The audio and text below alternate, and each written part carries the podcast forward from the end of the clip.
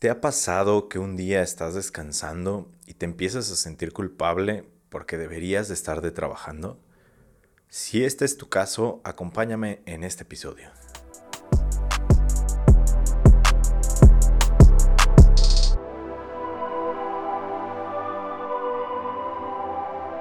Imagina el siguiente escenario. Es tu día de descanso, te pones a ver una película, te pones a descansar con la familia, con los amigos, y de repente te llega una sensación de culpa porque no estás siendo productiva o productivo. ¿Te sientes identificado? El día de hoy hablaremos acerca de esta romantización del trabajo o de la sobreexplotación de trabajo que a veces nos imponemos a nosotros mismos y de un síndrome que probablemente ya hayas escuchado que es el síndrome del burnout. Mi nombre es Felipe Gutiérrez, sean bienvenidos a un episodio más de Realidades. Desde que estamos pequeños nos han enseñado que las cualidades de descansar, de tener cierta sensación de libertad, están asociadas con la juventud. Y conforme vamos agarrando experiencia o años, estamos más ligados al concepto de trabajar arduamente. Trabaja sin descanso porque ya después vendrá la recompensa. Pero qué curioso porque cuando estamos pequeños creo que lo que admiramos de repente en los adultos es esta sensación que tenemos de ellos de libertad, cuando a lo mejor es paradójico porque de libertad no tenemos nada cuando estamos más grandes, estamos atados a un horario de 10, 11 hasta 12 horas de trabajo aquí en México, el cual no nos permite explorar las diferentes eh, experiencias que significa el vivir. No podemos estar con nuestra familia, no tenemos tiempo para nosotros, no podemos hacer ejercicio. Nos afecta en muchos, muchos aspectos. Y esto es algo que creo que debemos de cambiar porque justamente nos han enseñado a través de las generaciones, tanto la sociedad como nuestra familia, que el hecho de una vez que entramos al mercado laboral, debemos de trabajar arduamente sin renegar y sin poner peros, porque de eso depende nuestra estabilidad en todo sentido. Afortunadamente las nuevas generaciones están entendiendo que hay cosas que valen mucho más que el dinero y estamos comprendiendo justamente que vale más dejar un buen trabajo, entre comillas, por tener nuestra estabilidad emocional. En muchas empresas existe este concepto de ponerse la camiseta como si fuera un sinónimo de trabajar sin cuestionar y sin poner en duda lo que te diga tu jefe. ¿Cuántas ocasiones han escuchado ustedes en su trabajo o alguien que conocen que pocas personas salen a su hora que deberían de salir? De hecho, hasta está mal visto que salgas, por ejemplo, si sales a las 7, que a las 7 te vayas a tu casa. Pues que no tienes la camiseta bien puesta, no estás comprometida o comprometido con este espacio de trabajo. Y esto no debería de ser así, no debería de ser un motivo de reprimenda. Al contrario, debería de ser un motivo de admiración hacia esa persona que tiene bien definidos los límites en sus aspectos de vida. Porque si yo salgo a las 7, yo me voy a las 7 y eso implica, obviamente, que en el espacio de trabajo sí voy a dar mi 100% y sí voy a aportar lo que tengo que aportar a la empresa o compañía para la cual estoy trabajando. Pero fuera del trabajo no debería de ser así. Hay muchos países en los cuales inclusive está marcado en la legalidad que está prohibido que las empresas, tus jefes, te contacten fuera del horario laboral y mucho menos en fines de semana. Ojalá aquí en México se pudiera aplicar esta parte, pero no se hace. Entonces, en muchas ocasiones sí terminamos nuestra jornada laboral, pero nos llevamos en el pensamiento o literalmente nos llevamos trabajo a casa. Entonces, ¿cuándo termina este ciclo eterno de trabajo? Jamás. La realidad es que existen muchos autores que hablan que si tú trabajas cada vez más, contrario a lo que tal vez se pensaría, que es trabajo más para que después no haya tanto, tantos pendientes, es que incrementan los pendientes y esto empieza a generar una fatiga en la persona, empieza a generar una sensación de que no puede alcanzar a lograr muchas cosas en el aspecto laboral y en el aspecto personal, porque la parte laboral está comiendo totalmente su, su parte personal. Entonces encontramos perfiles, por ejemplo, a mí me ha tocado eh, ser reclutador de algunas empresas y dentro de la gran mayoría de perfiles encontramos cualidades que buscan las empresas como el manejo del estrés. Tienes que manejar el estrés antes de entrar a la empresa porque te voy a poner situaciones bien estresantes. Y yo considero que eso habla más de un mal manejo o una mala gestión por parte de la empresa, ya sea porque tienen pocas personas en el espacio de trabajo, porque no tienen bien claros los objetivos o los procedimientos, y esto ellos se dan cuenta que genera estrés, entonces prefieren buscar personas que, entre comillas, manejen bien el estrés, a adaptarse ellos justamente a evitar que tengan este estrés. Afortunadamente ya entró una norma oficial mexicana que tiene que ver con los factores de riesgo psicosocial derivados del estrés y esto pues ya viene a regular un poco esta situación en los espacios de trabajo. Sin embargo es algo que todavía se va viendo bastante. Eso es por el lado de la empresa.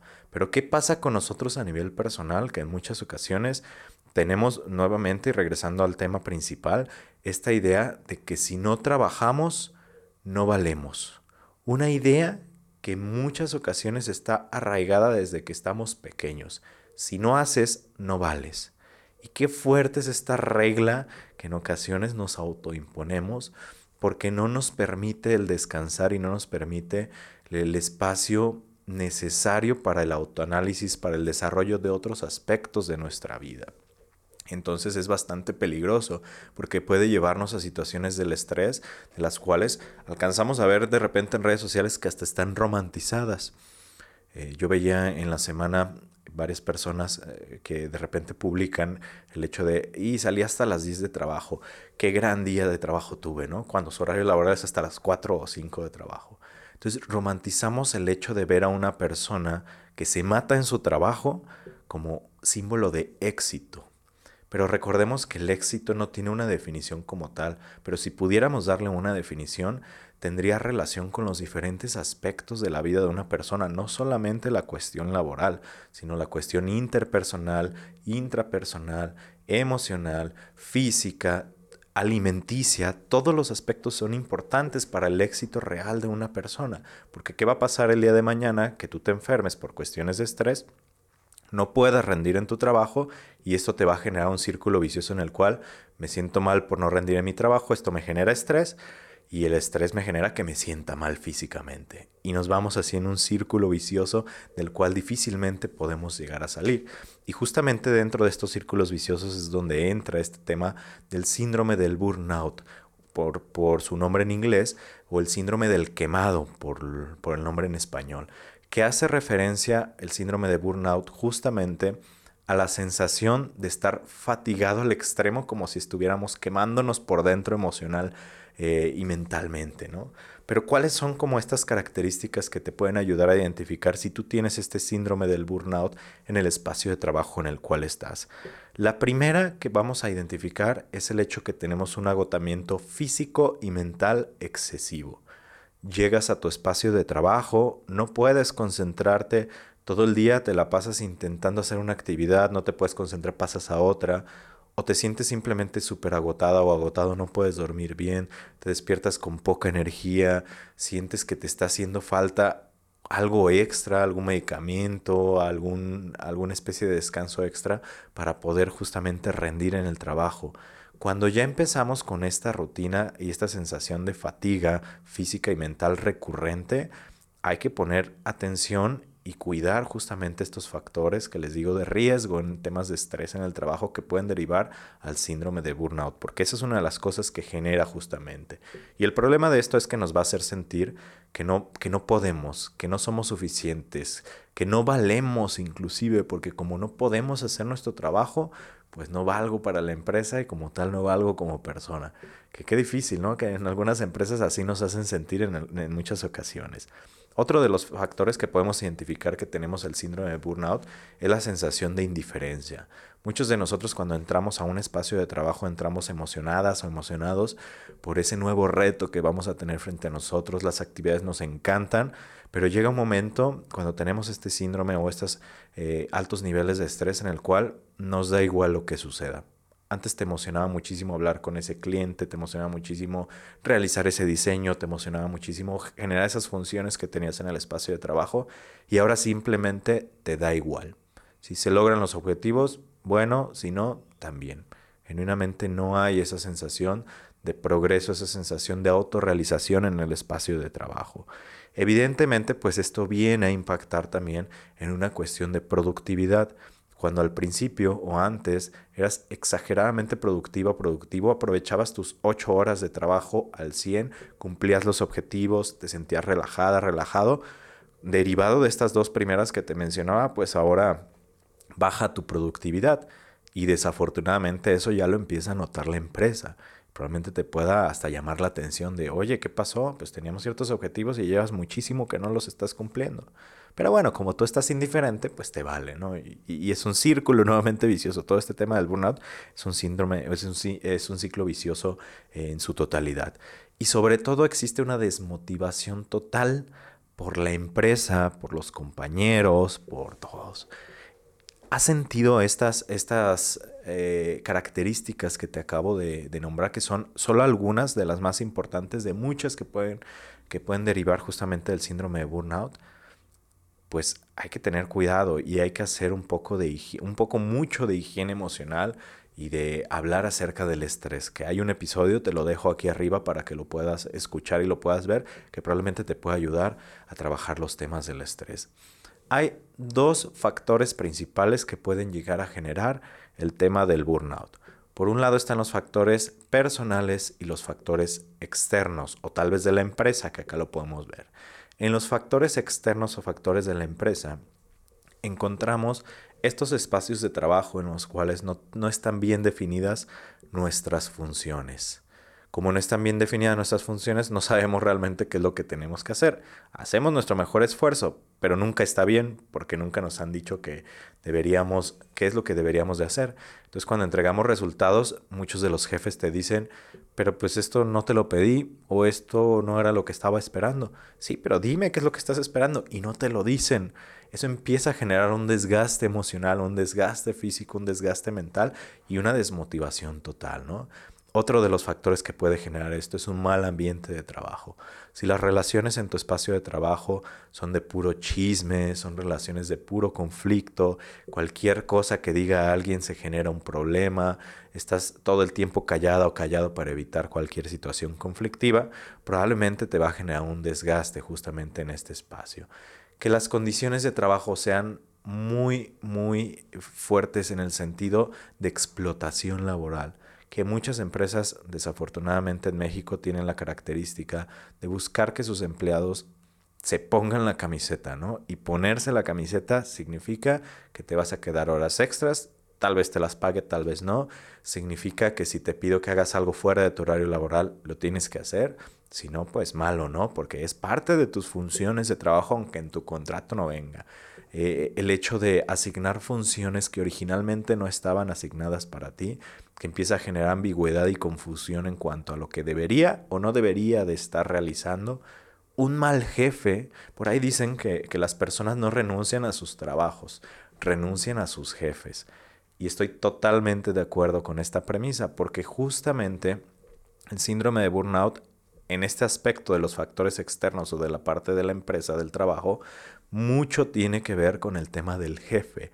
Jefes mal capacitados que no saben cómo manejar a su personal, que prefieren hacer ellos todo, que minorizan como los esfuerzos que hacen las demás personas, que invalidan las emociones, sentimientos, eh, reclamos, sugerencias que pudieran llegar a ser, pues esto genera justamente esa parte.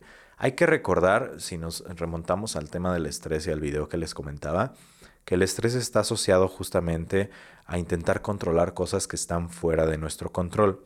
Y debemos entender que en este aspecto externo laboral va a haber muchas cosas que no podemos controlar, pero va a haber ciertas cosas que sí lo podemos realizar, como por ejemplo es hablar con tu, con tu jefe directo acerca de las situaciones que están sucediendo para que tengas un mal espacio de trabajo. Hablar de manera asertiva que aprovecho para decirte que hace algunas semanas subimos el episodio de comunicación asertiva. Ese te puede ayudar y te da una guía de cómo hablar para que la otra persona te, te entienda fuerte y claro lo que estás buscando o lo que estás pidiendo a nivel de necesidades personales. Hasta ahí es tu papel. El intentar tú controlar lo que está sucediendo, el intentar tú hacer más, el intentar tú, tú llenar ciertas expectativas que ni siquiera te dijeron que debías de llenar, Eso es otro tema. Entonces, eso te puede generar justamente una sensación de frustración y de estrés extremo. Eso por el lado de los factores externos. Cuando hablamos de los factores internos o personales, hablamos de factores del estrés como malos hábitos, derivados justamente de esta romantización del exceso de trabajo, ¿no? Como a mí me encanta en mi concepto de ser exitoso es que todo el tiempo tengo que estar trabajando, pues no atiendo los diferentes aspectos de mi vida, como lo es el hacer ejercicio, como lo es el dormir bien, como lo es el alimentarme a mis horas.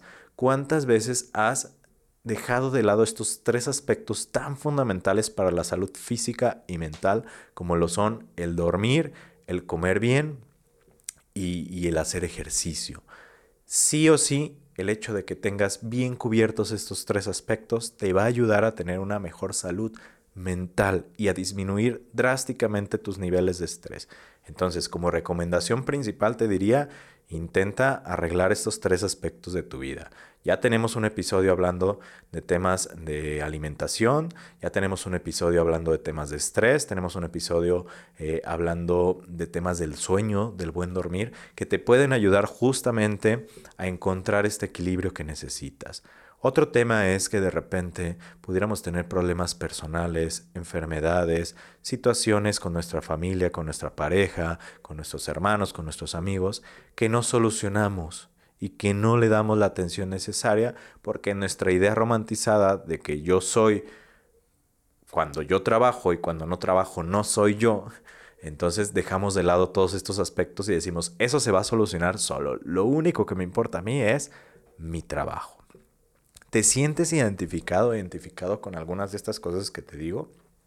Ten cuidado, porque justamente estos temas de estrés y estrés laboral impactan de una manera bastante grave a nivel emocional y a nivel físico, porque encontramos entonces muchas personas que después de no hacer caso a las señales en temas de estrés, siendo el aspecto laboral una de las principales fuentes de estrés para las personas, somatizan las emociones. Somatizar es que volvemos una emoción, una sensación, una situación psicológica a un tema físico.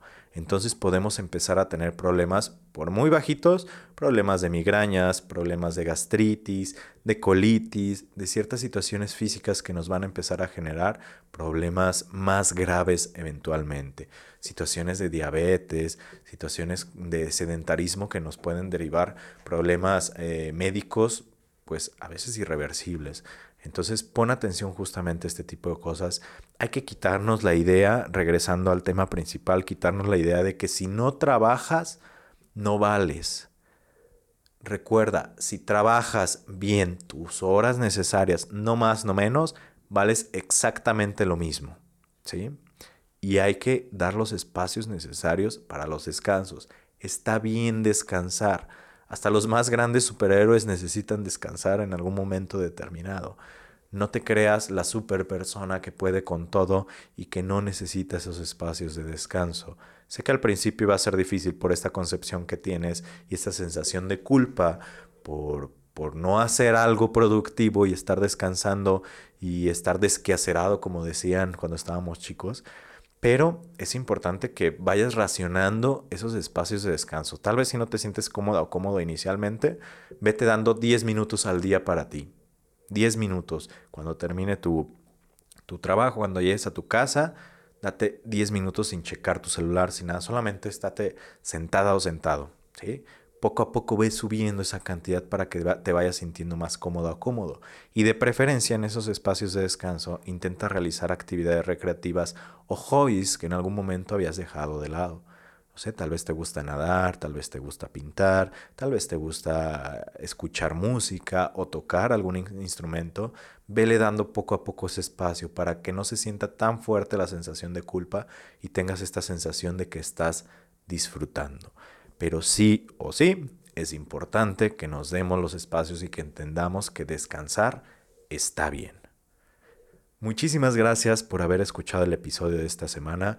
Te pido que si nos estás viendo en YouTube le des a suscribirte. La gran mayoría de las personas que nos ven por esta plataforma no están suscritas, entonces nos ayudaré bastante. Manita arriba, campanita para que te diga cuándo es que subimos un nuevo episodio.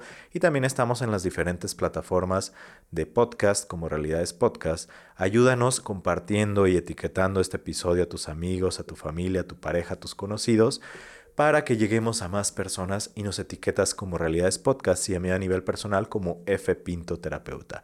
Recuerda que lo más importante para ti es tener este espacio de equilibrio. Si no puedes tener este equilibrio en los diferentes aspectos de tu vida o no puedes quitarte esta sensación de culpa, acude a terapia. Esa siempre va a ser mi recomendación principal, ya sea con un servidor en mis diferentes redes sociales o con cualquiera de mis colegas que han estado por este espacio. Te agradezco muchísimo. Nos vemos la siguiente semana con un nuevo episodio de Realidades. Hasta luego.